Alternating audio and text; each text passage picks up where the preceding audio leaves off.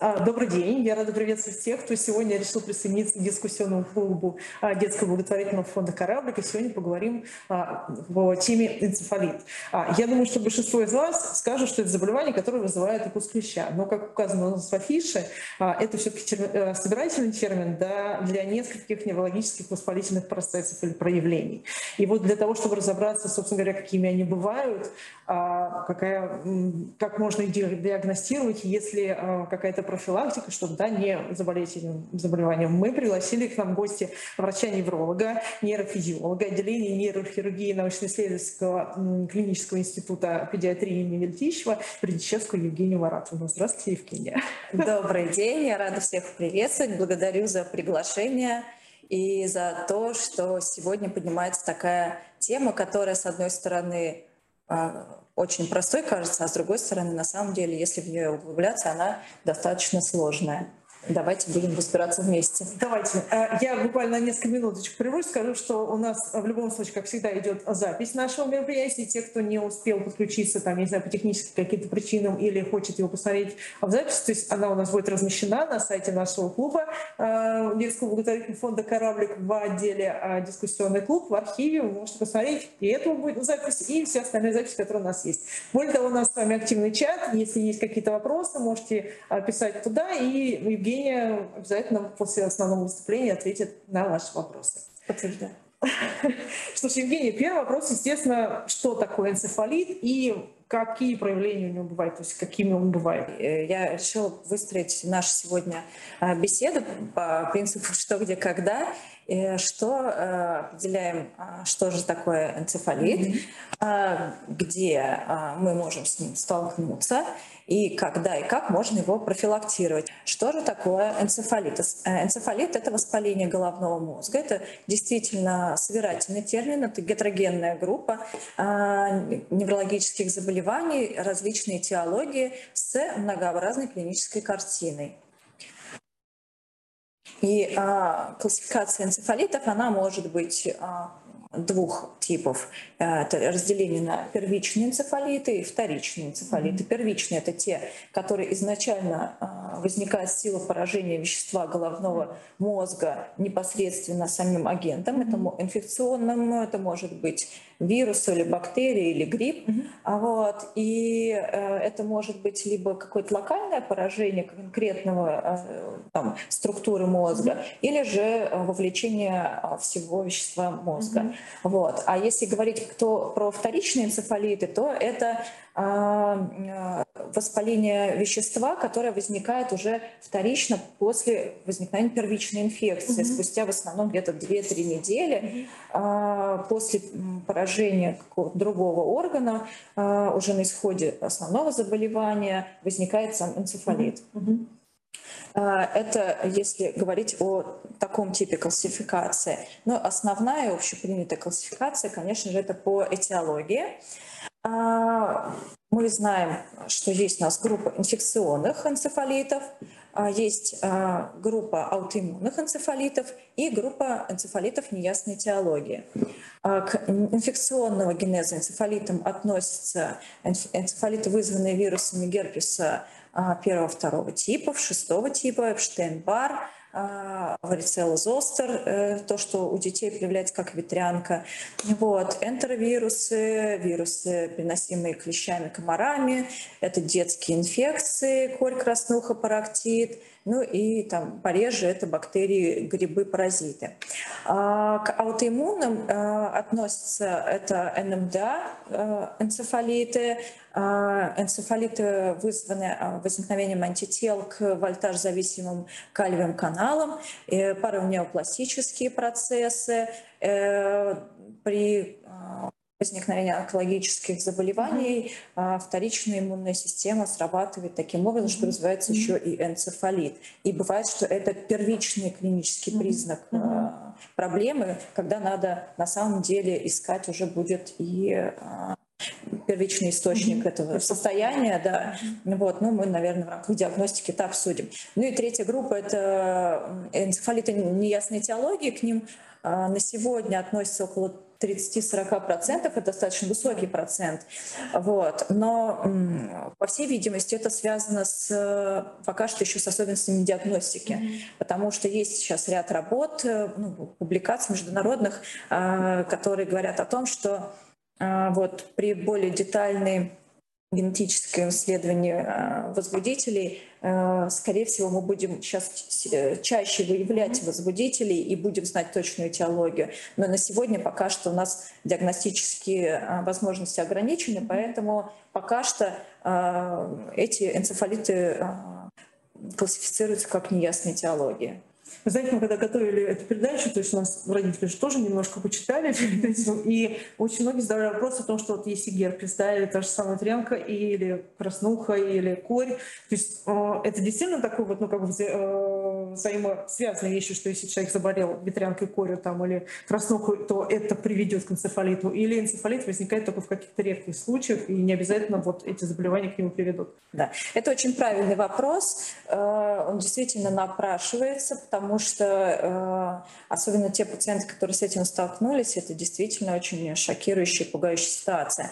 Но э, надо сказать, что на самом деле э, здесь играет роль генетическая предрасположенность. Это mm-hmm. так совпало, потому что на самом деле мы все являемся носителями там, ну, как большинство герпес вирусов, mm-hmm. там, мы, многие из нас когда-то переболели вирусом, да, ветрянкой, да, да, да.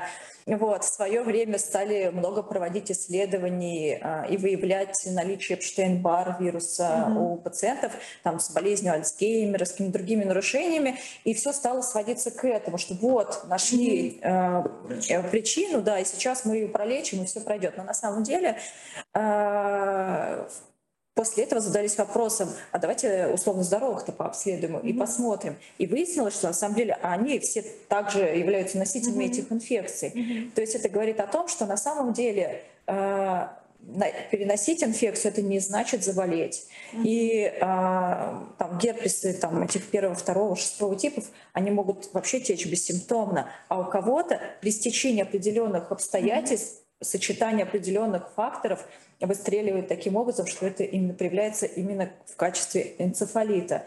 То есть а, если а, там выяснили герпес или Эпштейн-Бар инфекцию, это не равно, что все, завтра жди энцефалит, mm-hmm. что ты сидишь на пороховой mm-hmm. бочке. Э, нет. А есть какие-то факторы риска для людей, факторы риска в целом, да, они сгруппированы. А, это э, по возрастам, если говорить, что наиболее уязвимые — это дети, особенно недоношенные дети, там в разы э, вырастает э, вероятность э, заболевания энцефалитом, и также пожилые люди. Вот. Кроме того, это люди с заведомо ослабленным иммунитетом, это носители ВИЧ или СПИД, или те пациенты, которые получают иммуносупрессивную терапию по основному своему заболеванию. Кроме того, это определенные географические регионы, это если мы будем говорить про какие-то вирусы. Энцефалиты, вот, а также время года, потому что какие-то определенные э, инфекции, они имеют сезонность. Uh-huh. Ну, это вот такие основные четыре типа факторов риска.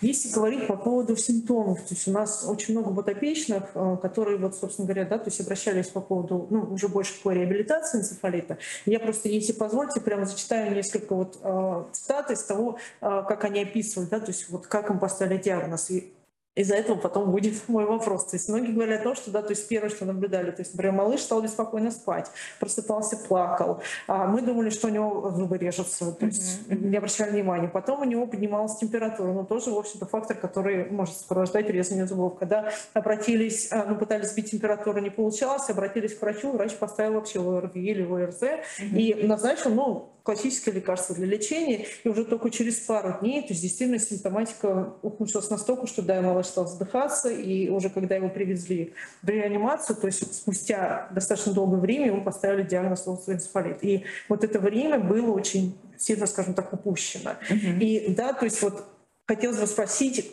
могли бы мы... Да, то есть можем ли мы как-то вот ну, родителям дать советы, да, и тем же самым врачам, потому что не всегда бывает да, опытный специалист, особенно в региональных больницах, то есть на что сразу обращать внимание, то есть какие симптомы, однозначно скажут, что ребята, давайте обратим внимание на это, и какие, например, ну, если есть дополнительные анализы, если можно провести, чтобы уже точно исключить ну, остальные диагнозы, наоборот подтвердить этот.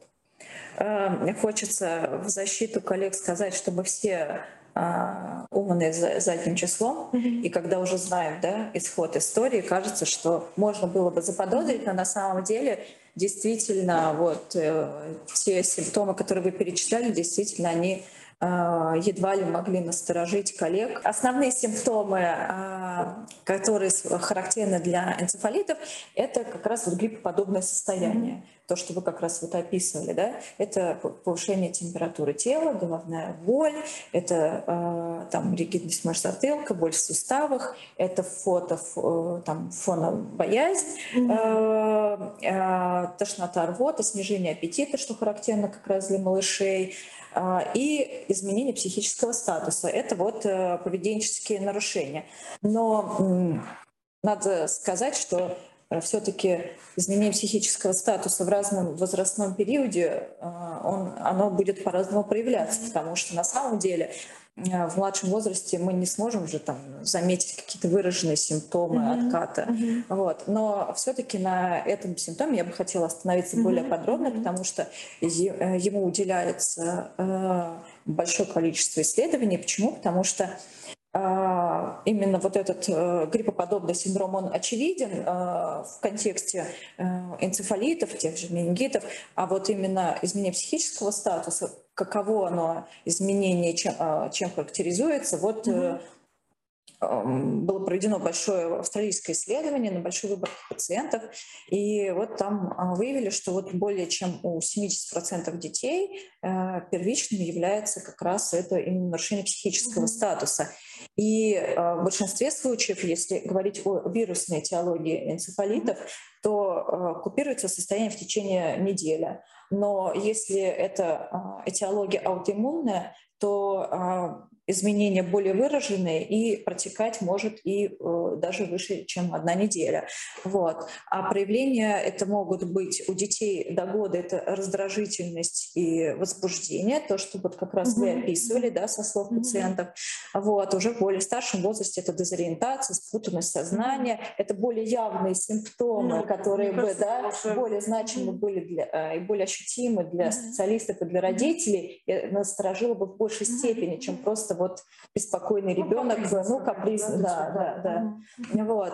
А, вот. Поэтому вот э, именно такие изменения в психическом статусе отмечены а, на большой выборке пациентов. И, соответственно, как э, проводится диагностика самого заболевания. А, это, безусловно, должен быть подробный неврологический статус, осмотр неврологический, потому что оцениваются не только общемозговые менингиальные симптомы, ну, общемозговые — это головная боль, головокружение, судороги, э, менингиальные э, признаки — это там ригидность мышц затылка, но у детей до года это весьма сомнительный симптом, mm-hmm. надо понимать. Э, но для энцефалитов, так как все-таки это поражение структур вещества мозга, и бывает при разной теологии вирусов поражаются разные структуры, и в соответствии с этим клиника будет разная. Mm-hmm. Поэтому невролог, проводя диагностику, может заметить некоторую очаговость. Mm-hmm. Uh-huh. как раз у пациента, что будет наводить на мысль о том, что необходим диагностический поиск. Вот. А, очень важно посмотреть, нет ли сыпи, потому что при герпетических инфекциях uh-huh. там будет uh-huh. характерная сыпь, особенно uh-huh. у детей там до года. Uh-huh. Вот. А при энтеровирусах и так далее. Э, следующее — это уже лабораторная диагностика. Это общий анализ крови, биохимия, коагулограмма, э, любая пункция, оценка состава ликвора, то есть mm-hmm. мозговой mm-hmm. жидкости. Дальше это ПЦР-тесты для исключения или подтверждения mm-hmm. той или иной инфекции. Mm-hmm. И исследования а, при подозрении на аутоиммунные процессы уже mm-hmm. жидкости на антитела. Mm-hmm. В редких случаях э, берется биопсия мозга, в крайних случаях, когда нет возможности как раз выяснить mm-hmm. того или иного возбудителя. Вот. И все это проводится для того, чтобы провести дифференциальный диагноз, потому что э, вы понимаете, что под маской э, может быть и травма, и кровоизлияние, какая-то сосудистая патология, и онкология, mm-hmm. ну, то что угодно. Поэтому, ну, есть, да, здесь нам важно, да, mm-hmm. потому что эту очаговость может давать и mm-hmm. другие заболевания, которые а, проявляются совершенно теми же симптомами. Вот. И помимо э, тех исследований проводится еще и э, электроэнцефалография и проводится нейровизуализация. Э, не всегда на МРТ сразу можно увидеть изменения, но тем не менее там 60-70% случаев показывают изменения вещества мозга. Mm-hmm. Вот. И а, не всегда оно патогномоничное, но именно в, в, в там, в контексте герпес-вирусов, э, то энцефалитов э, как раз э, для них характерно, во-первых, геморрагическое поражение структур mm-hmm. мозга, плюс локализация этой височной доли. Mm-hmm. Поэтому вот по совокупности этих факторов mm-hmm. мы можем прийти к выводу, что мы имеем э, дело с энцефалитом, а, потому что, ну, вы видите, какой сложный путь диагностического поиска, да, вот, э, мы все тут работаем как следователи, mm-hmm. вот, ну и в итоге, а, согласно протоколу международным, диагноз энцефалит – он, как вы поняли уже, он клинический по большей части, да, не то, что вот так на рентген посмотрел, да, тут есть энцефалит, тут нет. Такое же, как сотрясение головного мозга. Нет ни одного исследования, которое покажет, было сотрясение, нет. Это совокупность каких-то клинических признаков. Так и здесь. Это клинический э, диагноз, и а, вот а, при наличии изменения психического стат статуса длительностью более 24 часов и а, при а, наличии двух и более а, из ниже перечисленных симптомов mm-hmm. а, уже возможно предположить, что имеем дело с энцефалитом, mm-hmm. а при наличии трех и более э, критериев это уже вероятно диагноз mm-hmm. энцефалит. Mm-hmm. Это лихорадка более 38 градусов в течение там, 72 mm-hmm. часов после э, укуса, ну, контакта, там, да. начала да. заболевания. Это наличие судорог. Ну, мы имеем в виду, что это не то, чтобы у ребенка и так э, да, была mm-hmm. в анамнезе эпилепсия, а впервые возникшее mm-hmm. вот острое состояние или измененное mm-hmm. ну, то есть как тип судорог. Да. Вот.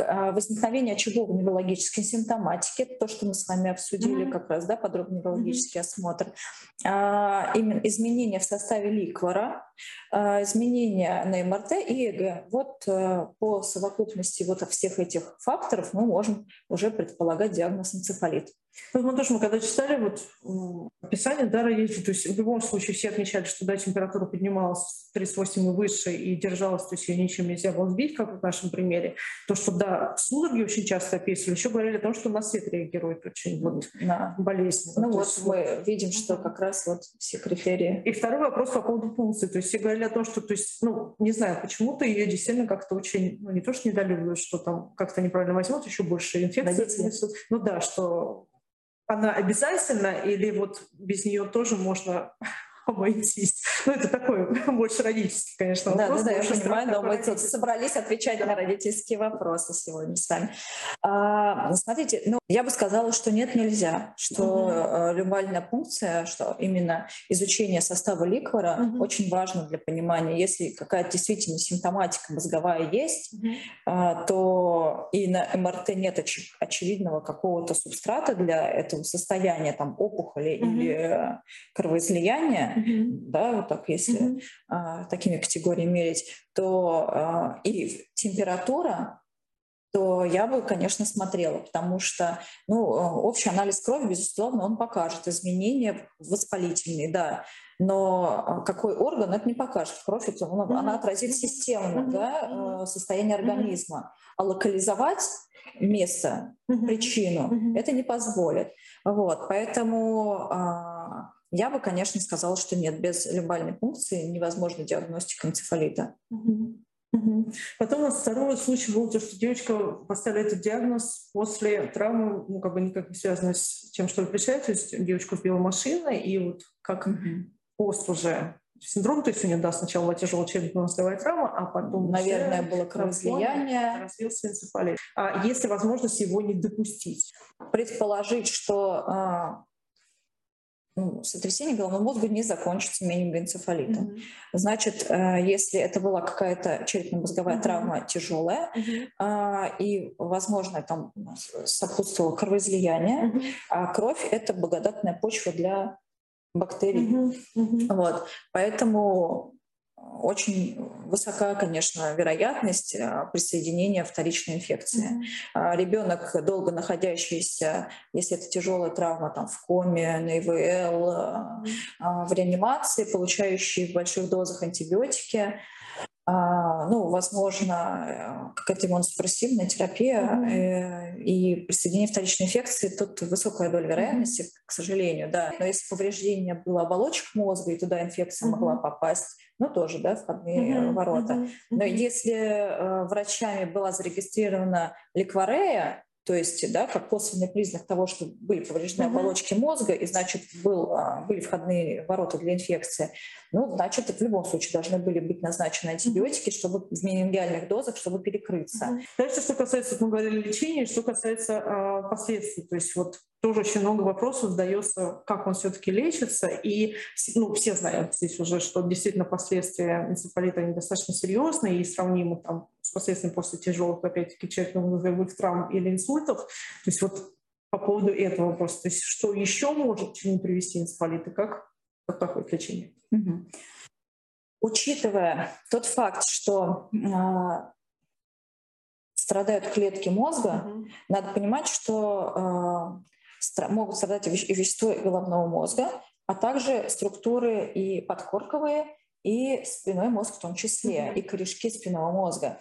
И часто бывает э, развитие сочетанной патологии. Лечение тут будет исключительно симптоматическое. Вы правильно сказали, что э, клинические проявления будут очень схожими с либо какой-то онкологической mm-hmm. патологией, либо с кровоизлиянием и так далее, потому что и там, и там страдает вещество мозга. Mm-hmm. И если мы а, какую-то функцию убираем, то мы одинаково, неважно вследствие чего, mm-hmm. или клетки съели, или mm-hmm. кровь туда попала, mm-hmm. и mm-hmm. пострадала ткань, или тромб какой-то mm-hmm. попал, и ткань не получила mm-hmm. кислорода и погибла, или а, опухоль там возникла.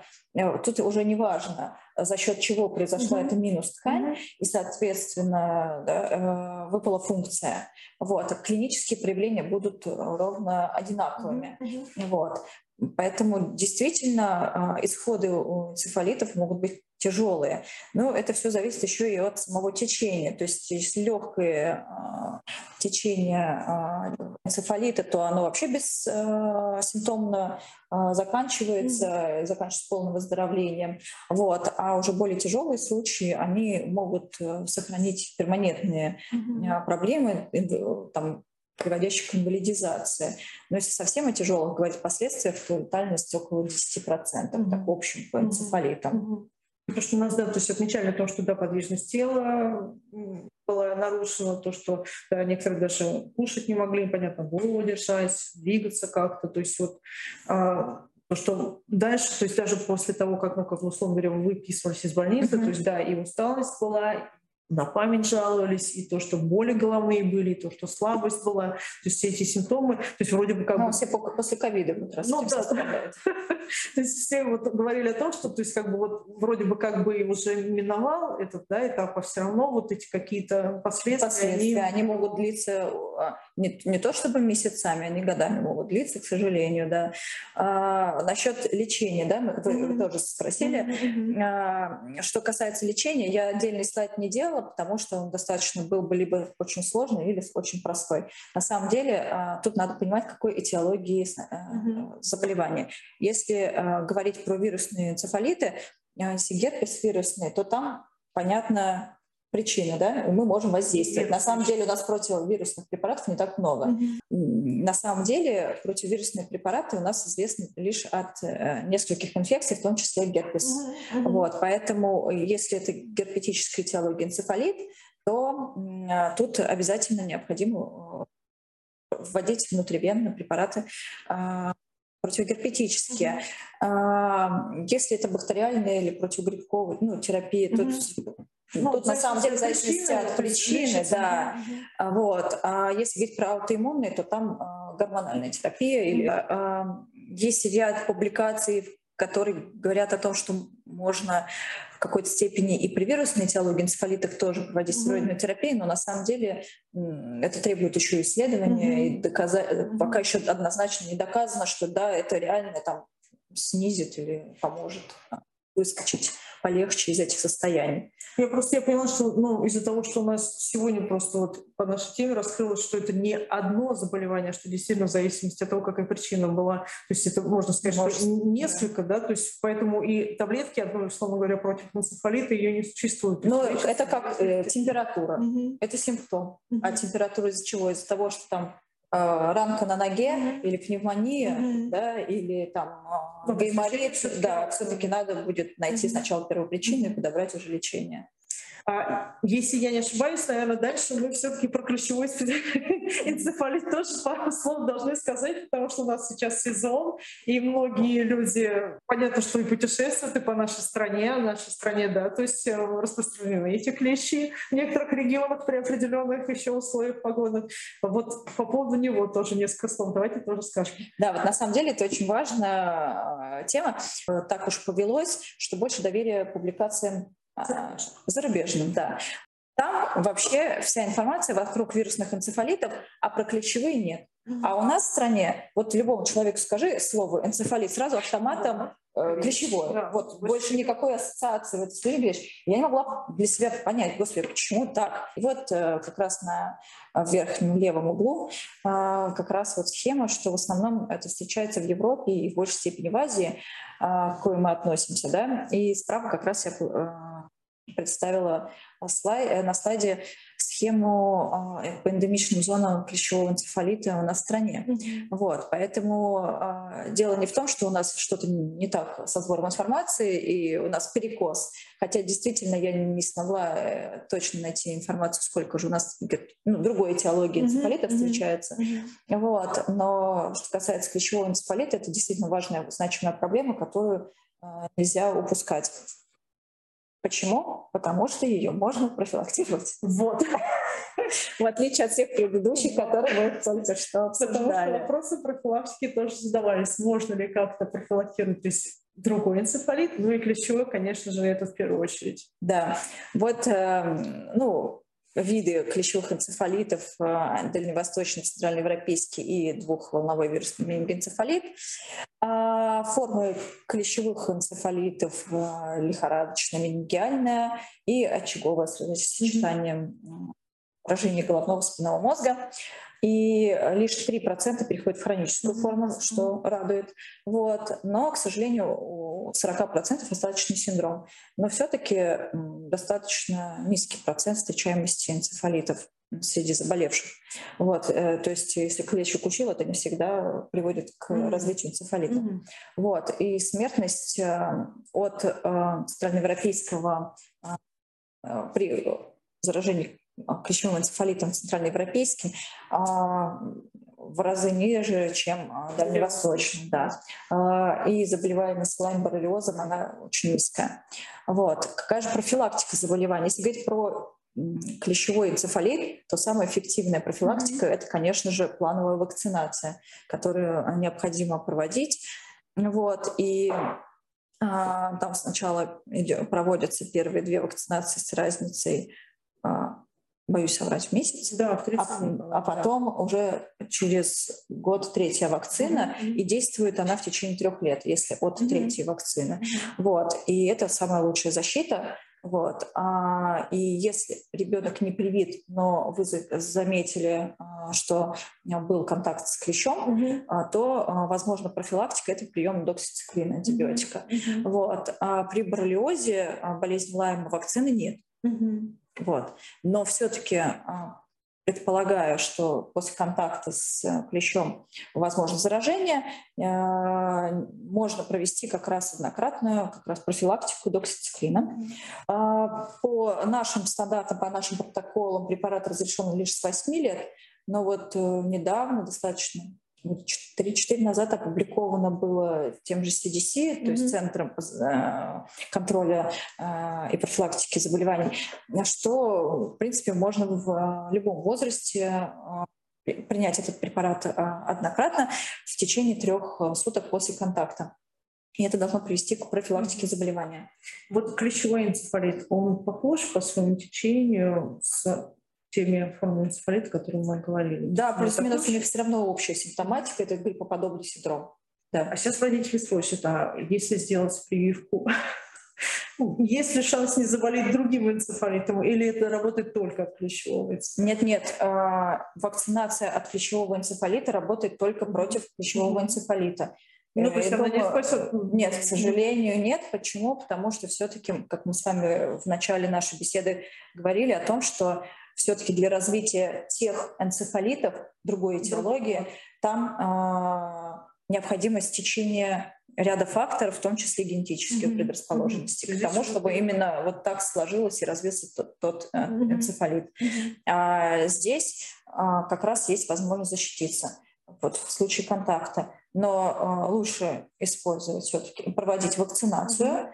И, кроме того, есть э, еще другие способы защиты, профилактики. Да? Это, это общий слайд уже касательно не, не только энцефалитов, передающихся путем укуса клеща, mm-hmm. но вообще всех энцефалитов, про которые мы сегодня mm-hmm. говорили. А, это а, еще и защита от mm-hmm. укусов. Mm-hmm. Вот, то есть, если мы говорим про вакцинацию, то это вакцинация от детских инфекций, чтобы не, э, не провоцировать, mm-hmm. да, а, постветряночные, да, mm-hmm. краснуха, mm-hmm. корикопаратит и так mm-hmm. далее, развитие этих энцефалитов, чтобы не искушать судьбу и точно понимая, что можно привиться и сразу, да, груз, э, гора с плеч. Mm-hmm. Вот. А, кроме того, проводить сезонную вакцинацию, если говорим про пищевой энцефалит. Mm-hmm. И э, при поездках в какие-то эндемичные зоны надо заранее изучать, э, какие э, вирусы характерны для этих стран и проводить вакцину профилактику. Mm-hmm. Все-таки у нас от большинства этих вирусов есть уже mm-hmm. вакцины. Вот. А, кроме того, а, как еще можно защищаться от укусов комаров да, и клещей, это физически. Если детям до двух месяцев это используют москитные mm-hmm. сетки на коляске, mm-hmm. люльки, чтобы туда физически никто не проник. А в более старшем возрасте это использовать желательно при походах в лес однотонную одежду. Mm-hmm. А это должна быть с закрытыми манжетами и заправленные брюки, mm-hmm. сапоги, э, капюшон с, желательно с козырьком, mm-hmm. с капюшоном, да, потому что клещи любят как раз влажные теплые mm-hmm. места. места. Это шея, подмышечные впадины, mm-hmm. паховые складки. Mm-hmm. Это то, где в первую очередь стоит mm-hmm. исключать их наличие. Вот. А и, кроме того, у нас есть средства защиты. Это э, репелленты да, и инсектициды. Репелленты можно mm-hmm. наносить на открытые участки тела, ну и на одежду.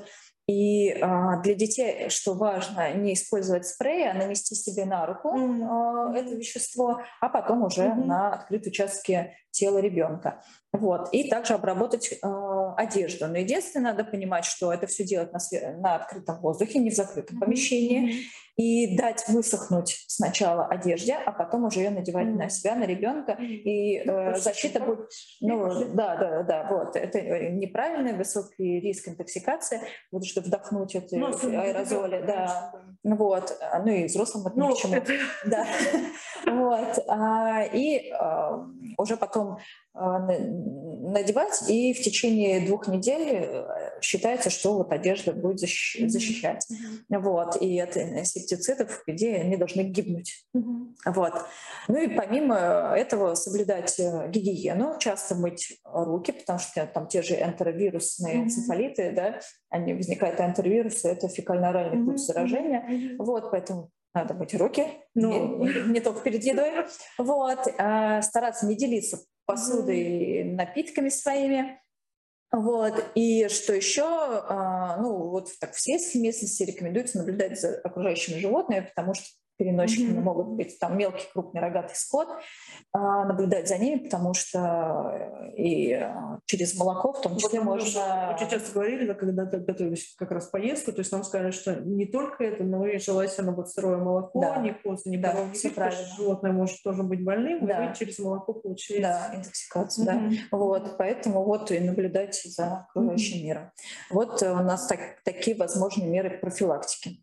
Если говорить теперь о реабилитации, на что будет направлено, ну, то есть понятно, что да, как уже все знают, что если до этого выражения можно, если все-таки она будет похожа на реабилитацию, да, так же, как после травмы, после инсультов, то есть все-таки это вот что вы, наверное, хотите спросить, есть ли что-то специфичное, кон- да, характерное вот именно для, для энцефалита, потому что понятно, что да, общий курс он будет похожим. Вот энцефалит как-то особенно нет, нет, нет. То есть она такая... а, в силу того, что а, ну, невозможно прописать а, какую-то определенную реабилитацию для энцефалита, потому что мы не знаем, какую структуру повредит угу. тот или иной возбудитель. Угу. Поэтому уже в зависимости от того, какая функция у нас утратилась, угу. то и надо восполнять. Угу. Позиционирование, работать с речью, возвращать моторику, там, если какие-то пострадали структуры, которые отвечают за движение и спастика, то разрабатывать конечности, чтобы они формировались контрактуры. Mm-hmm.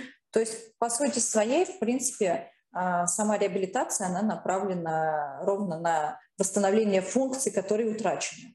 Mm-hmm. Вот общем, если mm-hmm. в общем так сказать, mm-hmm. работа с теми же нейропсихологами, с эрготерапевтами, со социологами для адаптации, mm-hmm. для того, чтобы обучить а, пациента с утраченными функциями адаптироваться к mm-hmm. жизни, к новым реалиям, а, по крайней мере, на первое время, после, на восстановительный период, да, после mm-hmm. выписки из стационара. Это все нужно, такой комплексный подход. Но вот сейчас все больше частных появляется а, реабилитационных э, центров, где э, люди комплексный подход э, реализуют, и слава богу, что есть возможность э, благодаря благотворительным фондам обращаться к пациентам и получать правильную помощь в этом внимании. Если говорить, вот, например, детский энцефалит и взрослый, то есть, ну, даже так, детский, подростковый, взрослый, вот есть какая-то разница именно в протекании болезни, то есть, условно говоря, дети болеют гораздо сложнее, чем взрослые, или наоборот, вот? Сложнее недоношенные маленькие дети и пожилые люди. Угу. Ну, это тоже да, группа риска, да. Что касается сравнения а, там тот же герпес у ребенка 10 лет или у взрослого 30 лет, меня поставили в тупик этим вопросом, потому что э, я детский врач, личного опыта наблюдения у меня нет, а так по публикациям таких сравнений я не встретила, чтобы вот э, сказать. Э, ну вот именно выделены группы были как раз вот недоношенные mm-hmm. уязвимые mm-hmm. дети, иммуносупрессия э, пациенты и пожилой возраст. Это заболевание может вернуться? Ну, то есть, условно говоря, вот... Ну, это если оно вдруг как-то перетекло в хроническую форму. Во-первых, про хроническую форму спрашивают, ну, то есть оно может стать хроническим заболеванием или ну, вот что ну, просто Очень... родители говорят, что когда их выписывали, им говорили, что да, нужно наблюдать вот за этим, за этим и за этим, чтобы вот не возник повтор. Рецидивирует инфекция mm-hmm. и э, происходит хронизация в очень в крайне маленьком проценте случаев. Ну здесь просто родители говорят, не долечили, выписали. Вот так они обычно это говорят. Вряд ли, наверное, будут выписывать с да, таким заболеванием думаю, что... недолеченного. Да, я думаю, что да. То есть это все-таки вот это страхи. Я думаю, что это страхи родителей, возможно, как раз вот те изменения а, в неврологическом статусе, которые развиваются вследствие энцефалита, mm-hmm. родители расценивают как то, что еще не долечили. Mm-hmm. И, возможно, предполагают, я так ну, это допускаю, ну, да, мы тоже. Э, да, что они э, предполагают, что вот если бы правильно назначили антибиотик или mm-hmm. противовирусную терапию, то все бы само как-то восстановилось mm-hmm. рассосалось. Mm-hmm. Но вот, к сожалению, как мы сегодня сказали, есть более легкого течения энцефалита, mm-hmm. и они протекают легко и восстанавливаются без симптомов. Mm-hmm. А есть энцефалит, который протекает более тяжело, с поражением структур мозга, те же герпесы, и там уже, конечно, погибшая ткань, она не восстановится. Есть вероятность, что смерть зоны какие-то возьмут на себя mm-hmm. компенсацию, каких-то функций, безусловно, но стопроцентной гарантии никто не даст. Угу. Еще вот сегодня такой вопрос, то есть мы говорили об энцефалитах, но звучало слово еще менингит.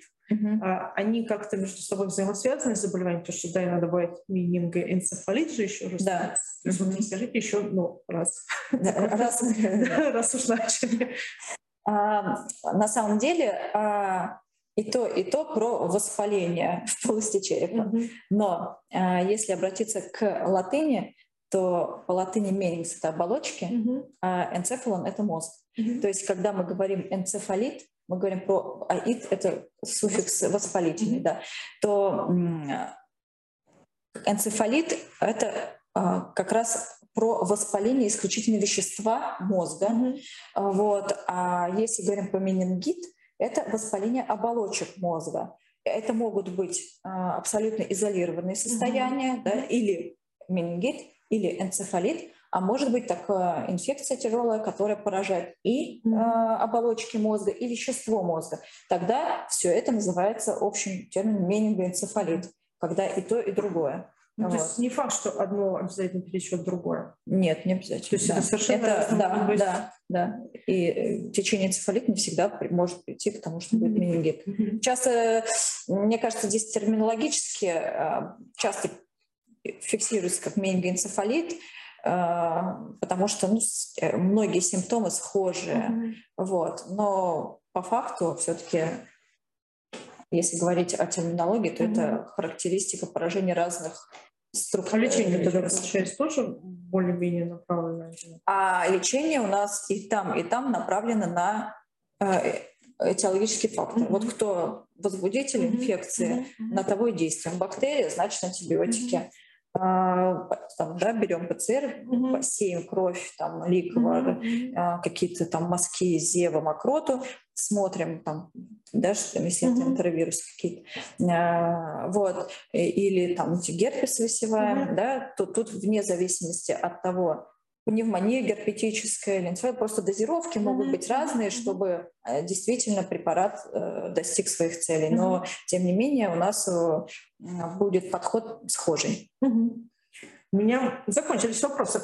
Это немножко вместо выводов, да, что лучшее лечение профилактика, поэтому, коли уж мы знаем, что многие из энцефалитов у нас можно профилактировать, это вовремя детей прививать, mm-hmm. сезонную вакцинацию проводить, контролировать при выездах э, в какие-то другие mm-hmm. страны, э, какие-то инфекции предвосхищать, вот, ну и защищать себя при походах в лес, вот, поэтому лучше себя обезопасить, вот, ну и берегите себя и своих близких. Ну и если вопросы возникнут уже после просмотра в записи, то пишите, мы постараемся на них все ответить подробно. Всегда можно да, обратиться, вы знаете, к нашему специалисту, да, мы все вопросы обязательно переадресуем, и получится хорошая взаимосвязь со специалистом. Слушай, Евгений, огромное спасибо, что вы приехали. Я не знаю, насколько сказала свой деловой сон. Но вот иногда, да, вопросы требуют ответов. Спасибо, спасибо вам большое, потому что действительно важная проблема, которая заставила и меня освежить какие-то знания, данные. И, а, буду рада, если это кому-то поможет а, предотвратить какие-то вот тяжелые осложнения. Однозначно, мы для этого да, спасибо. Вам спасибо. Мы ждем вас на следующих встречах дискуссионного клуба. Всего доброго.